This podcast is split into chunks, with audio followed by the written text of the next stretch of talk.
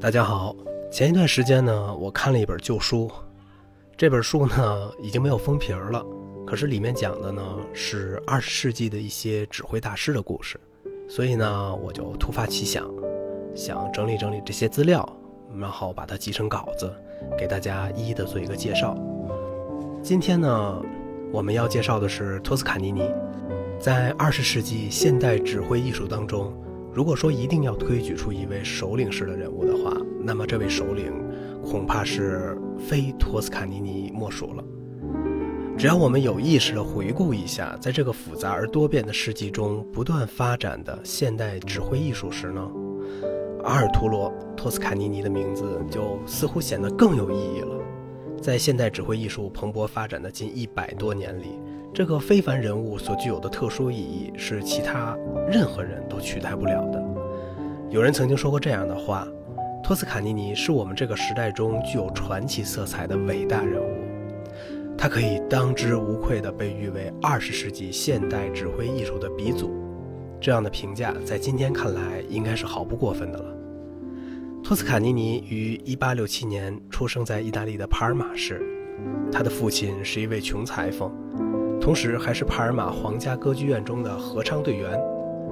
这位父亲曾在年轻时加入过意大利解放运动领袖加里波第领导的千人义勇军，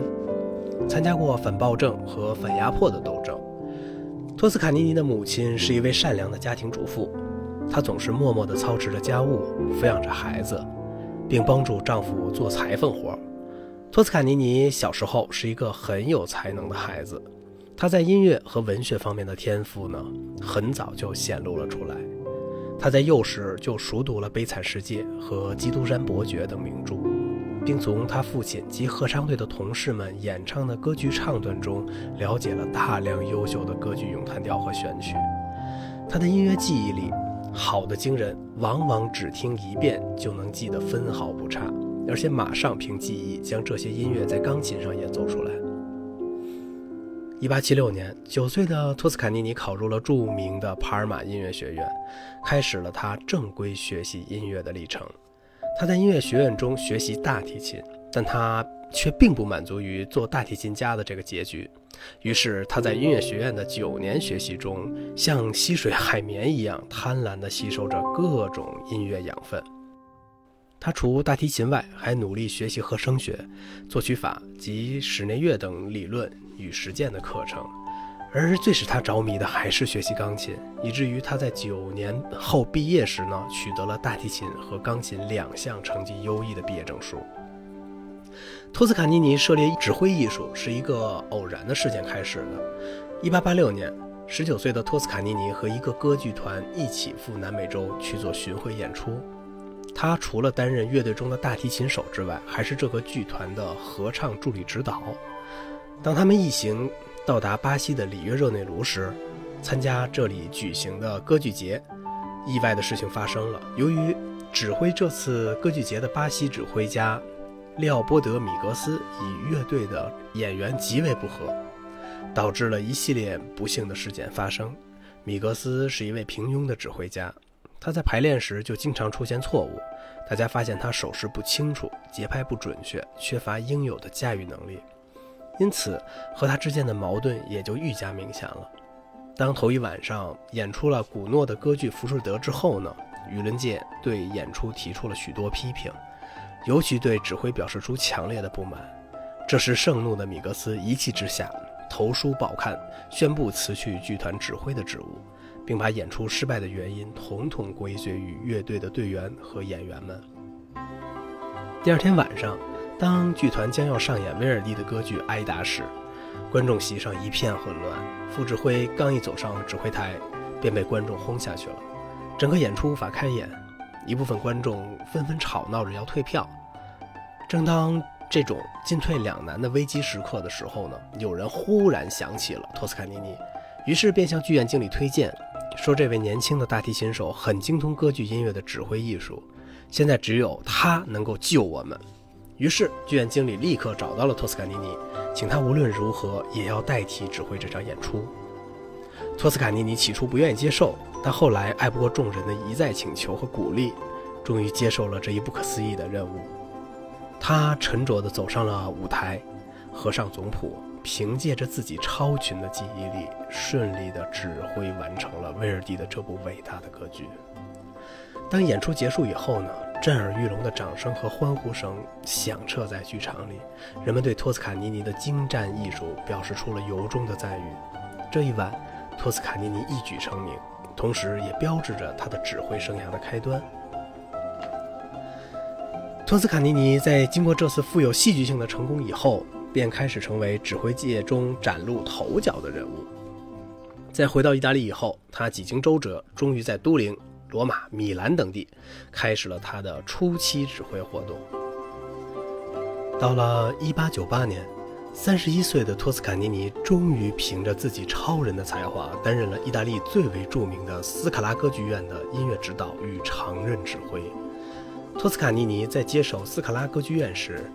这个历史悠久且闻名于世的剧院正因为管理不善而陷入困境之中，因此他一上任。便对剧院进行了一系列大胆的改革。他加强了纪律，丰富了演出剧目，并且始终依照自己尊重作曲家的主张，在演出中忠实于原作，从不任意删改作曲家的作品。他的这种全新的做法，自然地遭到了一些人的非议和反对，但托斯卡尼尼坚决地顶住了这一切，使斯卡拉歌剧院的演出质量得到了飞跃式的提高。他的。艺术高于一切的主张也开始逐渐被人们所接受了，因此后来的评论家们都将托氏称为二十世纪客观现实主义指挥的开拓者。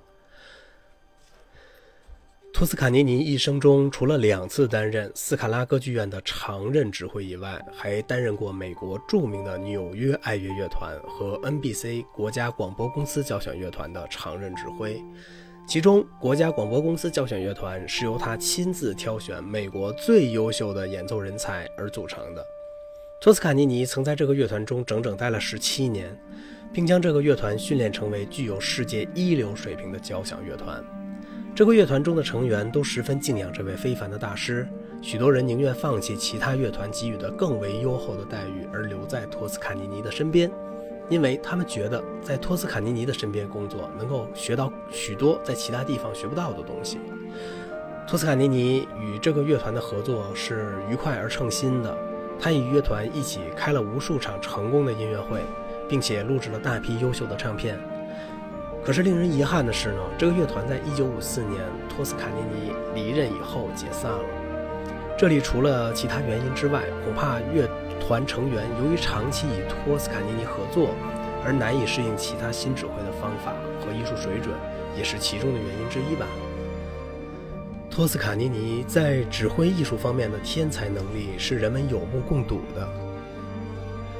许多在二十世纪早期亲眼见过他的指挥风采，或亲耳聆听过他指挥的音乐的人，大概都会有着一种永难忘怀的记忆。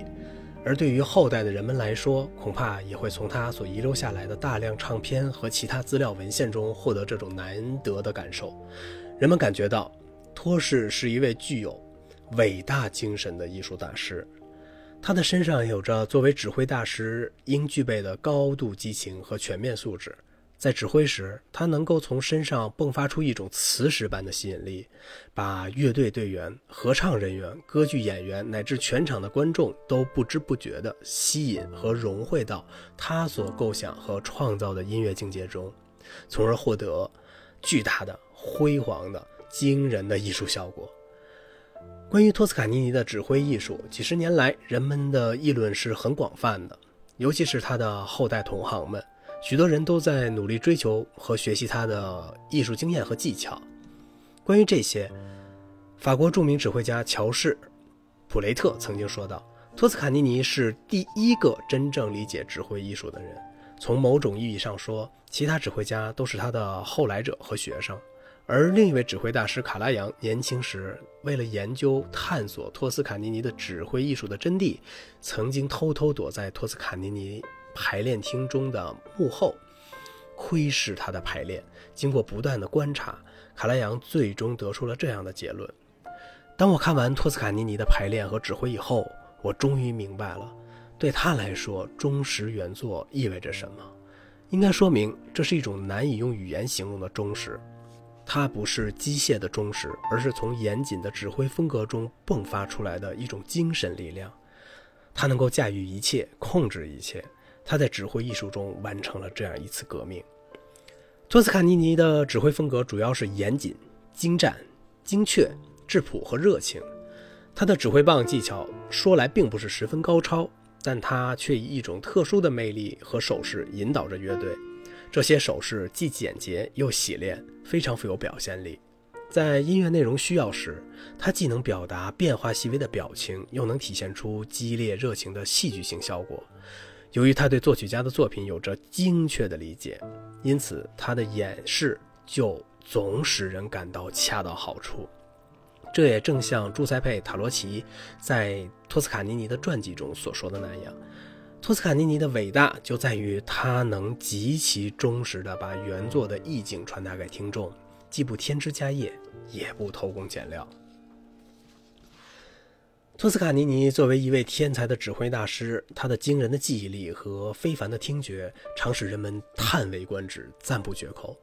说到记忆力，他可以整部整部的背谱指挥